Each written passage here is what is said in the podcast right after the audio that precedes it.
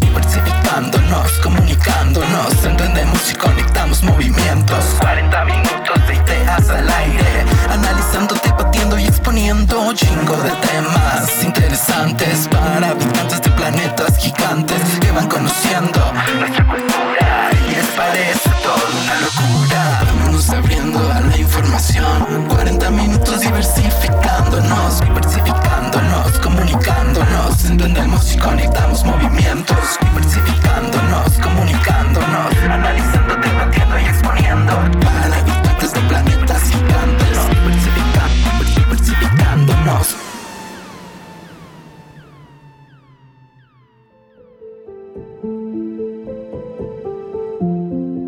Cada año en el mes de junio, las marcas y empresas se tiñen de arcoíris, reflejando su igualdad o aprovechándose del mes del orgullo. Y es que el 28 de junio de 1969, los disturbios de Stonewall en Nueva York marcaron el inicio de una lucha que detonó cambios muy importantes. A más de 50 años, el día de hoy podemos resaltar la legalidad del matrimonio igualitario en todo el país, la prohibición de las terapias de conversión, entre muchos otros esfuerzos. Pero, ¿qué pasa con el acceso a oportunidades laborales para la comunidad LGBT? ¿Qué pasa con las personas trans que son excluidas de la sociedad? Quédate en este episodio para escuchar la conversación.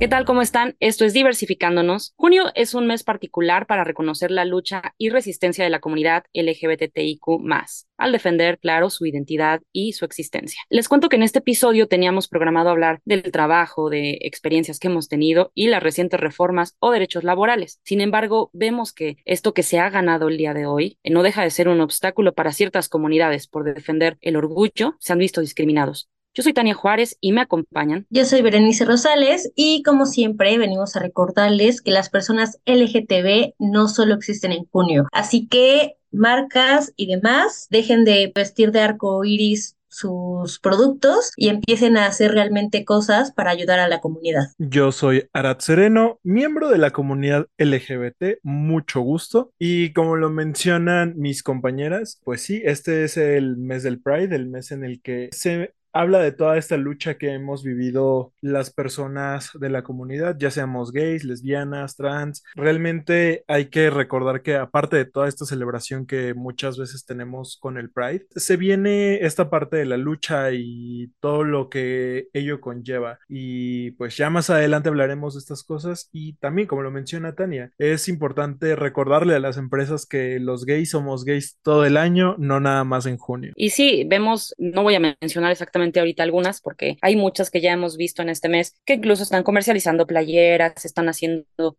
un producto de todo este orgullo y son interesante, ¿no? La visibilidad que le den la claridad a todo este movimiento, pero también hay muchos que, bueno, donde vemos estas quejas de discriminación y de acoso hacia sus empleados que se consideran miembros de la comunidad y pues entonces es como esta cuestión de hipocresía, ¿no? Dentro de, si bien no tenemos cifras exactas, ¿no? De cuántas personas han sufrido este acoso u hostigamiento por su preferencia sexual, con APRED, de hecho, indica que debido a todas las quejas que ha recibido por discriminación, es un caso sistemático, ¿no? La exclusión es muy sutil, que es pues también por eso muy difícil de visibilizar, ¿no? Y de que las personas lleguen a denunciar. Hablando de ámbitos laborales, está esta cuestión sobre salir del closet, por así decirlo, y es que se estima que en México, por lo menos el 72% de las personas LGBT tienen que no mostrar que son parte de la comunidad debido a estas conductas machistas, estas cuestiones generadas que no son un ambiente seguro para ellos en los espacios de trabajo. Hemos escuchado pues historias de personas gays, de personas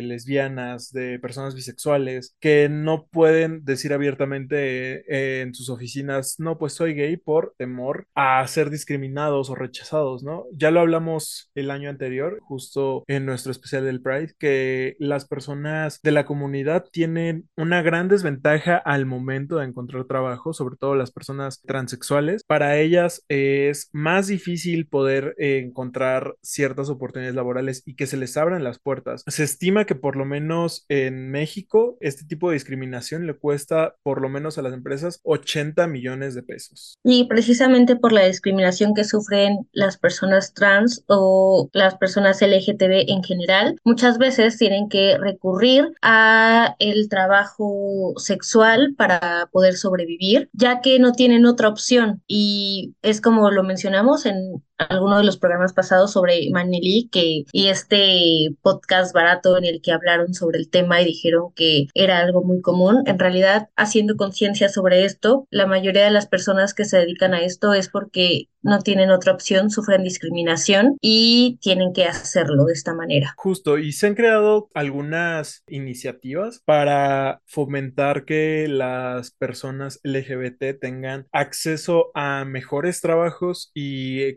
terminemos con esta brecha que existe para poder entrar al mundo laboral. Y es que se hizo una encuesta en 2018 que el 41% de las personas trans tienen estudios superiores. Sin embargo, estas personas que tienen estudios universitarios aún tienen una gran desigualdad al momento de entrar al campo laboral y se les quitan estas oportunidades dentro del mundo laboral. Justo el año pasado mencionábamos que muchas personas trans, como ya lo mencionó Bere, pues se dedican al trabajo sexual, también se dedican a cuestiones de belleza como peluqueros, estilistas, ya que tienen que dedicarse, digamos, a estos trabajos más estereotípicos porque es a lo que se les orilla, ¿no? Y son historias súper cotidianas. O sea, tan solo tenemos el ejemplo de las perdidas. Wendy, que ha hablado como de sus experiencias, ella habla de que sus compañeras, me parece que es Paola, Paola en algún momento tuvo que dedicarse al trabajo sexual en sitios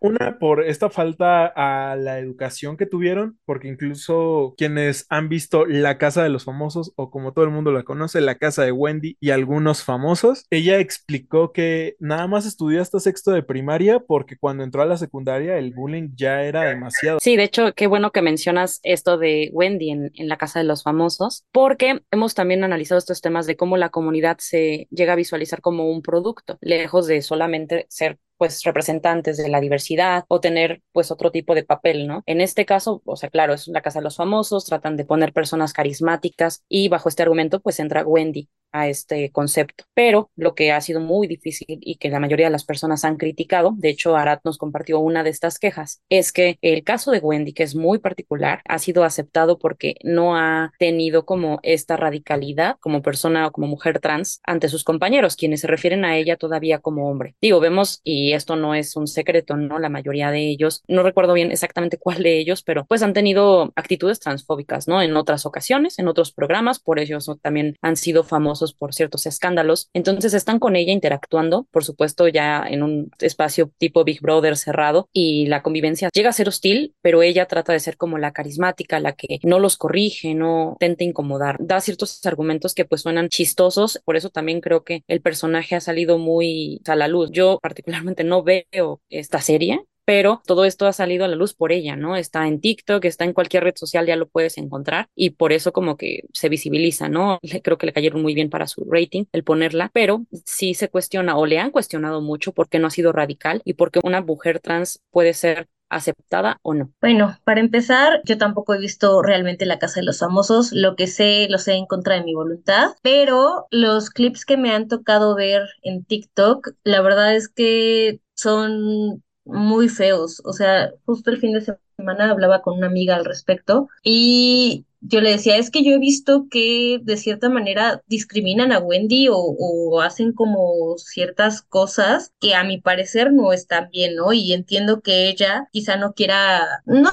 no generar polémica, sino incomodar o incomodarse más porque quizá está acostumbrada y, son especulaciones, justo tratar de pasar entre comillas desapercibidas o a llevársela más leve, justo para no sufrir ataques de violencia más cañones, pero es muy complicado esta situación. O sea, en verdad creo que Televisa o quien esté detrás de la producción que esté detrás de este programa, con toda la intención del mundo, decidió juntar a Wendy y a este montón de personas que en algún momento, como mencionó Tania, han tenido polémicas por transfobia precisamente para causar polémica y eso no es un chiste. O sea, tenemos que ser muy conscientes de que la transfobia no es un chiste, que no es para vender, que no es para causar polémica, sino que es realmente un problema que muchísimas personas viven a diario y que puede terminar hasta en la muerte de un ser humano. Y es que, o sea, justo ahorita, como lo mencionan, todo lo que sabemos de la Casa de los Famosos, lo sabemos en contra de nuestra voluntad. Y pues sí, o sea, Wendy se ha vuelto como el personaje más popular de este reality show y es porque es una persona carismática, es graciosa, como que sabe darle la vuelta a las cosas. Sin embargo, pues sí, o sea, muchas personas han utilizado su discurso de una forma un poco preocupante. Yo les compartí a mis compañeras un tuit de el cerote a la izquierda que es Quique Galdeano, un hombre gay hegemónico que pues sí tiene como algunas cosas cuestionables por ahí, en la que habla que la cosa por la que Wendy le cae bien a todos es porque no es una mujer trans radical, que no está luchando por sus derechos. Y es como de, güey, eso no tiene nada de malo. Creo que por una parte sí, Wendy no le debe nada a nadie, pero el problema o lo dañino que puede ser su discurso es cómo lo están utilizando las personas transfóbicas. Así como de Ben, Wendy se siente cómoda siendo llamada por su dead name. Ben, Wendy, pues le, le pueden decir él, Wendy, sí, pero Wendy no es todas las mujeres trans. Wendy no representa a todas las mujeres trans y si ella se siente cómoda siendo llamada a él todavía, pues está chido, ¿no? Pero eso no hace que tengas que generalizar toda la lucha trans por cómo ella se siente. Y algo que una activista trans había dicho en su momento en TikTok, también de eh, lo peligroso que puede ser este tipo de discursos, es que puede generar como esta violencia porque las perdidas, este grupo de mujeres trans, son un producto diseñado para los heteros. O sea, es decir, es un producto con el cual los heteros se pueden sentir cómodos burlándose. No es un producto que los incomode porque no es radical. No son mujeres que están luchando por sus derechos como una activista trans. Entonces, siento que ese es algo que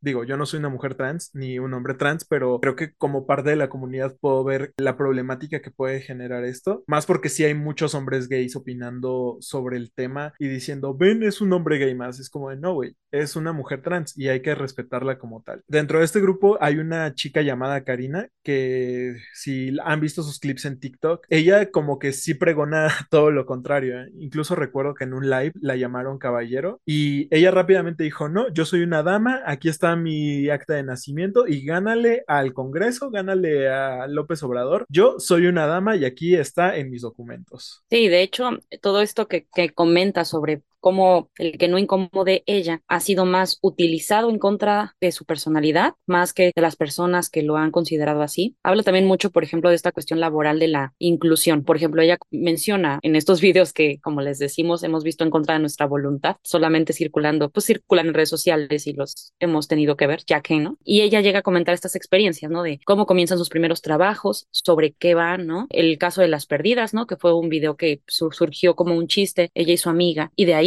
se hicieron muy famosas, muy populares y se convirtió en una figura influencer, ¿no? A partir de esto, se cuestiona mucho cómo las personas de la comunidad acceden o no a un ámbito laboral, ¿no? Lo de la inclusión siempre va a ser un papel muy importante porque el que ella esté aquí habla mucho más de nosotros que lo que ella ha hecho y si es radical o no. O sea, yo creo que eso es muy injusto porque este comentario que nos había compartido Arad y lo comentamos en su momento, ¿no? Realmente ofensivo para ella porque, pues sí, como lo dicen, ¿no? Ella no, no le debe nada a nadie, no tendría ni siquiera que estar defendiendo o no. O sea, simplemente existes y resistes, ¿no? Eso lo, lo, hemos también mencionado. Pero nos tendríamos más bien que cuestionar cosas básicas sobre qué pensamos o cómo lo articulamos, cómo estamos nosotros, pues aceptando o no a la comunidad, ¿no? Por eso les comentaba lo del ámbito laboral, porque el que sea cómodo hace que en muchas películas y como en otras producciones se puedan poner a personajes gays, pero pues en qué tipo, ¿no? O sea, no es nada más incluir por incluir, de ya tenemos una persona de la comunidad, no, en qué aspecto lo tienes y de qué manera, ¿no? Sin que esta persona se defienda o no del papel que haya aceptado en este momento o porque si le convenga o no, es el por qué la producción y la comunidad en general lo aceptamos. Y esto tiene mucho que ver porque, pues sí, a veces se toma como un chiste algo tan serio. Ahora que mencionas esto de no incomodar, y del trabajo, pasó recientemente en un caso cercano en el que se le preguntó a una marca, no voy a decir nombres porque si digo nombres me corren claramente, pero se le preguntó a una marca, pues si pensaban hacer algo sobre el mes del Pride o qué tenían planeado. Y esta marca respondió que no, que ellos no discriminaban, que estaban muy abiertos a y que aceptaban y estaban muy abiertos a, pero que pues para no incomodar a nadie preferían abstenerse del tema. Entonces es como, ok, o sea, entiendo que quizá no quieras publicar o decir o hacer este tipo de cosas, ¿no? O sea, no subirte, y perdón que lo diga, entre comillas, al tren del mame, porque sí es un tren del mame cuando no hay un detrás, ¿no? Cuando no has sido como coherente con sus acciones y quizá tienes una empresa súper LGT fóbica y, no tienes como, o sea, justo discriminas y, no tienes la representación o nada necesario y, y es como solo me voy a poner de colores para que la gente vea y me acepte. Ok, acepto eso, pero a mí se me hizo como muy tibio y muy como de incluso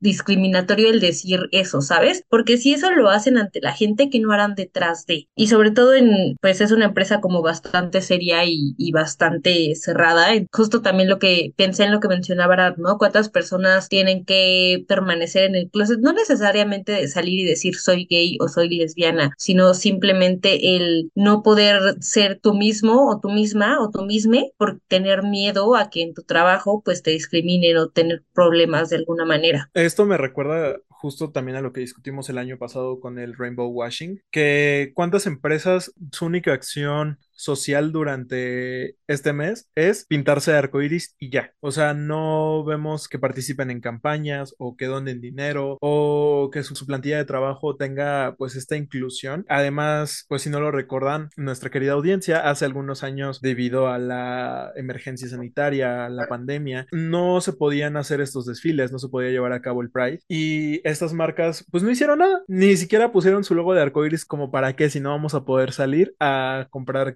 en la marcha. Y es que también siento que se ha desdibujado como este sentido de lucha que se supone tiene esta marcha y se ha convertido en una fiesta, ¿no? Para quienes estén enterados, pues ha habido como mucha polémica para este Pride por los automotores, que pues muchas asociaciones están luchando porque sean lo mínimo, lo menos, debido a que esto reduce el espacio de movilidad para personas con discapacidad, para personas de la tercera edad, para familias diversas que van a la marcha. Sin embargo, pues existen asociaciones civiles que están lucrando con esto y están dando paquetes VIP para que las marcas se promocionen, ¿no? Que van desde los 200 mil hasta el millón de pesos. Se promocionan hasta en hoy. Pues es eh, cuestionable cómo pues están lucrando gracias a la comunidad LGBT. El año pasado pues hubo muchos problemas por estos automotores en los que casi atropellan a contingentes de pie y me parece preocupante que incluso parte de la comunidad defienda el uso de estos automotores. Apenas estaba viendo un comentario que hizo Mario Moreira. Ella es una persona de la comunidad que ha hablado abiertamente sobre este tema y ha expuesto cómo las marcas están metiendo forzosamente a la marcha y están utilizando estos autos enormes y estas pancartas y pues para aventar pulseritas, condones, lo que sea, pero no se están preocupando por las personas que van a pie. Justo hay un podcast que se llama El Buen Pedo que invitó a una influencer, influencer entre comillas, porque creo que solamente la conocen por Mayre Wink y sí, sí estoy tirando hate. Yo voy a ser un hater toda la vida. Esta influencer se llama Ali Izquierdo y influencer entre grandes comillas que ella estaba diciendo no, pero es que ¿por qué no quieren automotores? Si es bien divertido. Claro, porque ellos, eh, los influencers van cómodos en automotores. Y yo sé que ella es parte de la comunidad, ella es una mujer lesbiana, pero, güey, o sea, es que no estás viendo el panorama completo, o sea, no estás viendo cómo afectan a las personas, que esto no nada más es una fiesta, porque ella decía, es que esto quita este ambiente de parade, es como, güey, es que el Pride no es nada más una fiesta, es una manifestación, es una lucha. No nada más vamos a pasárnosla bien, vamos a rememorar todo esto que pasó para que nosotros llegáramos a este punto. Y en esto hay unas cosas que me han causado mucho conflicto, hablando de automotores y bueno, esta es una empresa automotriz de BMW, le estaban haciendo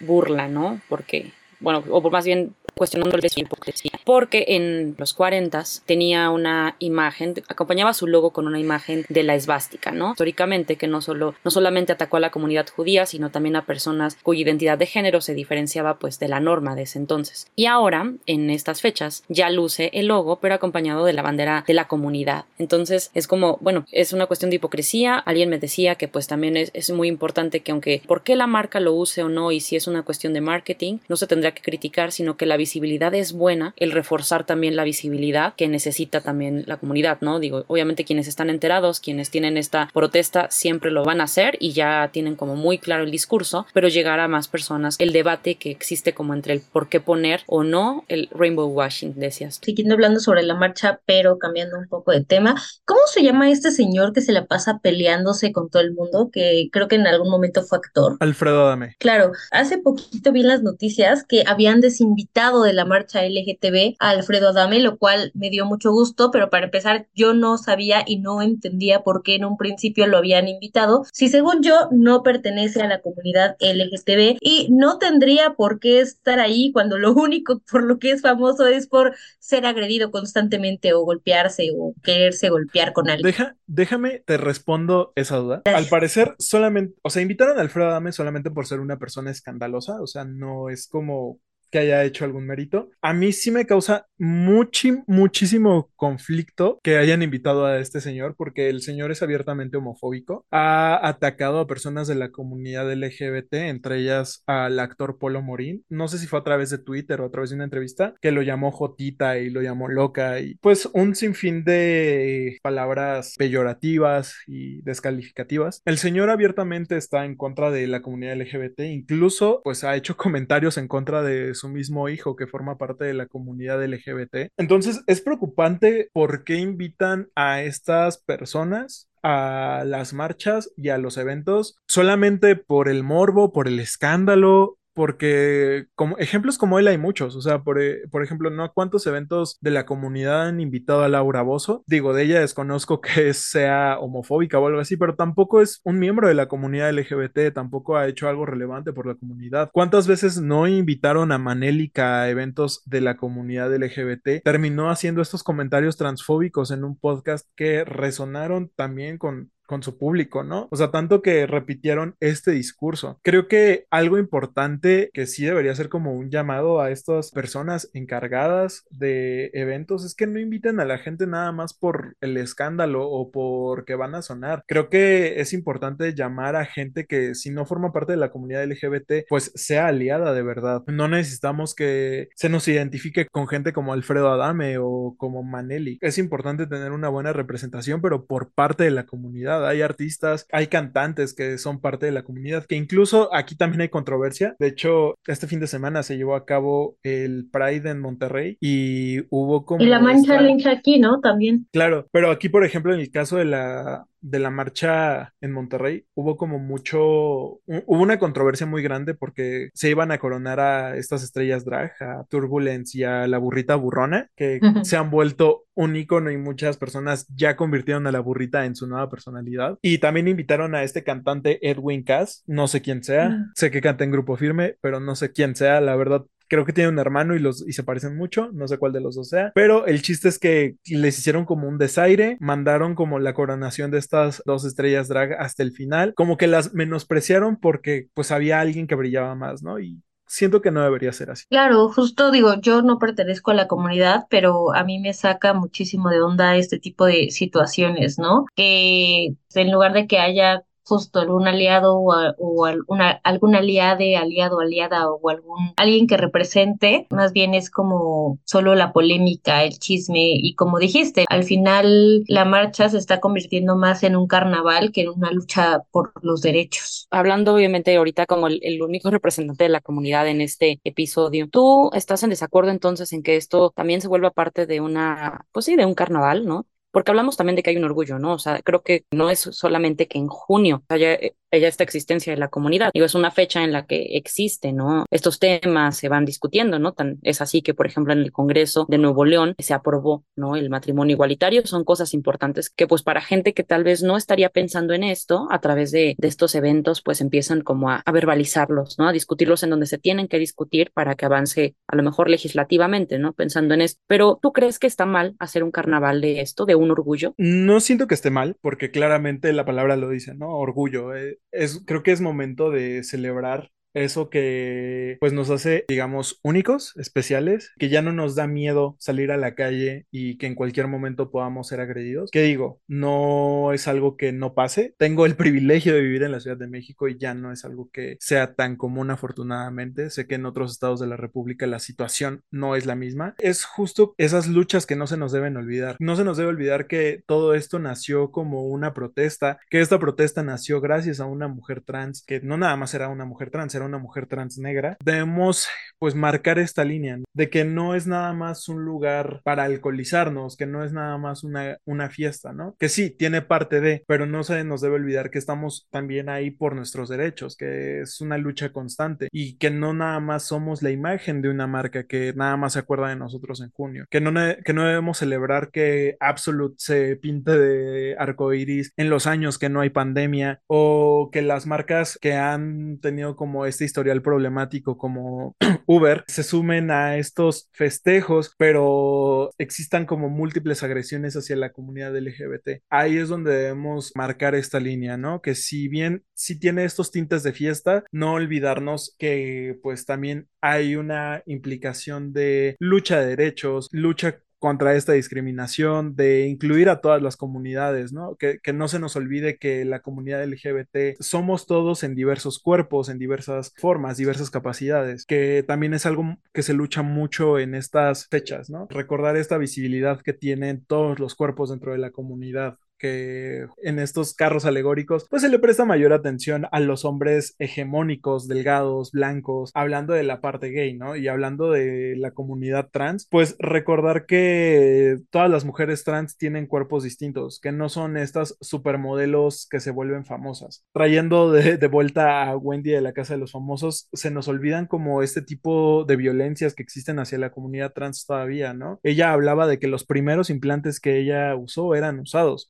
Esto es una violencia también y esto también puede acarrear problemas de salud y tenemos que recordar esto durante el, el, mes del orgullo, que no nada más es una fiesta, también tenemos que luchar por nuestros derechos y no importa si incomodamos a la pobre población heterosexual, a los pobres hombres con una masculinidad frágil, tenemos que hacerlo, no se ha ganado nada con ser tibio. Qué bellas palabras, Arad, creo que todo lo que dices es muy importante y tenemos que recordarlo siempre. A nosotros nosotros como personas heterosexuales, pues solo nos queda respetar y apoyar y pues justo eso, ¿no? O sea, no simplemente en el mes de junio decir como de, ah, yo tengo un amigo gay o una amiga lesbiana o una amiga trans, sino más bien siempre estar al tanto de lo que podemos hacer. También considero muy valiosas tus palabras, Ara. De verdad, gracias por compartirnos lo que tú piensas, ¿no? Y que me parece que lo reconozco, que, que es difícil, ¿no? Saber como que hay que tener un orgullo, ¿no? Es algo que también se espera, que estén todos felices, pero que también tenemos una situación y un contexto difícil para salir a festejar. Pero si bien esto hay que tenerlo en cuenta, como, como les dice Arad, es también tener esta alegría y este orgullo de salir con seguridad, de saber que no, ya no tendrías que morir asesinado por tu preferencia sexual. Yo creo que está avanzando tanto que más veces como los jóvenes ya no tienen que ocultar su, sus preferencias, o sea, que, que todo esto se, se está haciendo muy grande, ¿no? Hemos visto también estas manifestaciones, ya en muchos estados empezaron a manifestarse desde que inicia junio. Fin de semana pasado se llevó a cabo la marcha lencha en Ciudad de México y como siempre, pues cerca del 28 de junio es cuando se realiza la marcha que es como la que se considera un poco más grande en Ciudad de México. Va a ser esta el sábado 24 de junio para quienes vayan a asistir, que estén preparados. El lema de este año es 40 años viviendo en libertad, no renunciaremos. Yo creo que trata de sintetizar todo lo de la lucha, entonces hay mucha actividad, van a haber muchos colectivos, muchas personas Así que para quienes estén listos para la, la, manifestación, adelante. Y justo, o sea, creo que lo importante es también pues ver todos estos avances que hemos tenido a lo largo de los años y que fue gracias a la lucha, no gracias a quedarnos sentados a esperar a no incomodar a los pobres heterosexuales, a esta generación de cemento, porque sí, ni modo, hay que incomodar para lograr estos cambios, hay que luchar, hay que ahora sí romper monumentos si es necesario para que las cosas cambien. Afortunadamente, como lo dije, es un privilegio vivir en la Ciudad de México donde este tipo de violencias ya no son tan presentes y son más castigadas, pero aún queda un camino muy largo que recorrer por el resto del país y creo que es importante recordar esto a todas las personas que marchan y que creen que esto solamente es una celebración, ¿no? Que hay años de lucha detrás. Justo ahorita que Tania mencionó que pues ahora vemos que los jóvenes son más abiertos a su sexualidad. Es un gusto porque ya no se van a perder estas etapas que pues lamentablemente muchas personas de la comunidad tuvieron que perderse o que vivir después, porque mucho se habla de que las personas de la comunidad LGBT vivimos pues nuestra adolescencia en un momento tardío y algo tiene de verdad, ya que nosotros no tuvimos como este primer amor abiertamente, no tuvimos como un noviazgo de verdad dentro de estas etapas, o si se tuvo se tuvo que ocultar o tuvimos que ocultar ciertos aspectos de nosotros durante nuestro desarrollo cuando nos estábamos descubriendo y pues es bonito ver que futuras generaciones ya no van a tener que esconderse, ¿no? Como si esto fuera algo malo, que también es algo importante que todavía tenemos que luchar en los medios, ¿no? Que esto se vea como lo que es algo normal, que justo cuando se habla de representación, que sea una buena representación, que no sea nada más para hacer un chiste, que estos personajes homofóbicos creados por Eugenio Derbez, Omar Chaparro o cualquier comediante mexicano queden atrás estos estereotipos dañinos para la comunidad porque pues las personas LGBT existimos y no existimos solamente para hacer un chiste o un producto de consumo en el mes de junio. Así es, Arat.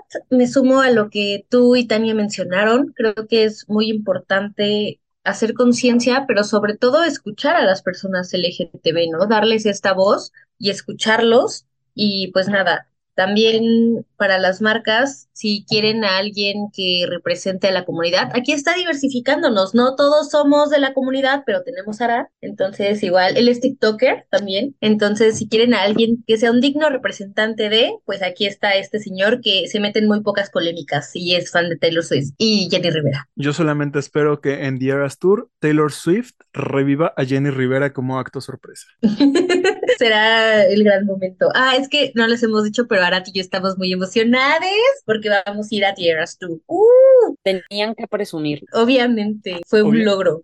Obviamente, fueron, fueron básicamente los Juegos del Hambre, pero lo que no son los Juegos del Hambre es este mes del Pride, que pues ya saben, hay que celebrarlo con orgullo, hay que sumarnos a campañas que de verdad demuestren este orgullo, que estas marcas de verdad sean aliados y no nada más nos usen como publicidad, ¿verdad? O sea, Creo que muy pocas marcas tienen una representación visible todo el año. Podría pensar en Doritos, por ejemplo. Doritos ha lanzado campañas LGBT, no nada más en los meses de junio. Sus campañas en apoyo a la comunidad han sido muy buenas. También hay que involucrarse un poquito más en la historia. Y si ven algún hombre gay heteronormado que dice que la comunidad no lo representa, denle un zape, por favor. Sobre todo si es pues, hegemónico. Ya escucharon a Arat sobre dar estos correctivos, ¿no? A este tipo de personas. Pues es importante importante, ¿no? Mencionar a estos pronunciamientos deberíamos estarlos analizando. A partir de este mes, yo creo que es una buena tarea para todos para que sepamos también con quiénes aliarnos, ¿no? Y saber quiénes están de este lado de la diversidad o de quienes queremos este tipo de, justicia. Recuerden, insisto, en la marcha de la Ciudad de México para quienes van, van a asistir, el talento musical que va a estar en esta, pues tarde, ¿no? Ya que, que los manifestantes lleguen